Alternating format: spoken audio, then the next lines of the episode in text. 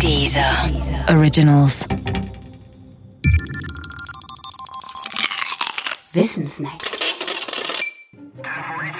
Echt Krimi. Wissenschaft als Verbrechensaufklärung.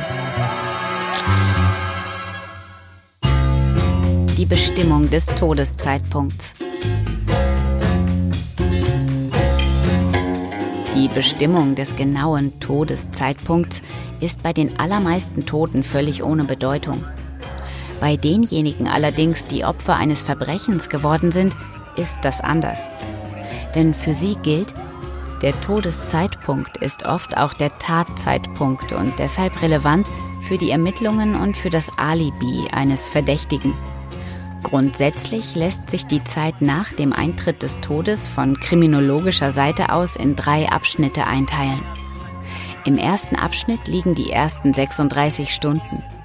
In dieser Zeit weist die Körpertemperatur noch einen Unterschied zur Umgebungstemperatur auf. Aus dem Temperaturunterschied lässt sich dann auf die Zeit zurückrechnen, wann der Tod vermutlich eingetreten ist. Vorausgesetzt, man kennt die Umgebungstemperatur.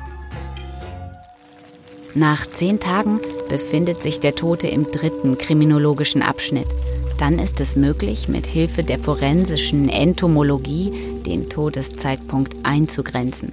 Die forensische Entomologie beschäftigt sich mit dem Wachstum von Insektenlarven auf Leichnamen in Abhängigkeit von der Zeit und der Außentemperatur.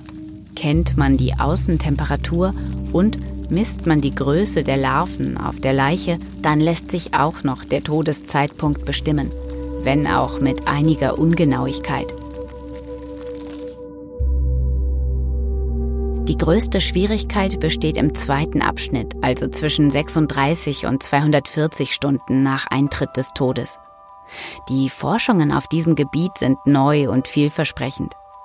Bei der Bestimmung des Todeszeitpunkts in diesem ziemlich langen Intervall macht man sich zunutze, dass Proteine in Muskeln eindeutige Zerfallszyklen durchlaufen.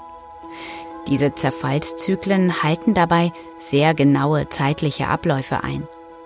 Findet sich also an einer Leiche ein Produkt eines Muskelproteins beispielsweise aus dem dritten Zerfallszyklus, dann gilt auch hier, durch Rückrechnen lässt sich der Todeszeitpunkt bestimmen wenn man die Umgebungstemperatur kennt.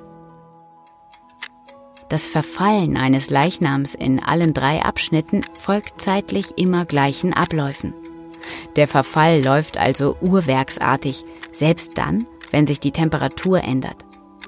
Was Ermittler vor Ort also zu tun haben, ist die Feststellung der Temperatur und die Untersuchung, ob diese Temperatur die ganze Zeit über konstant war.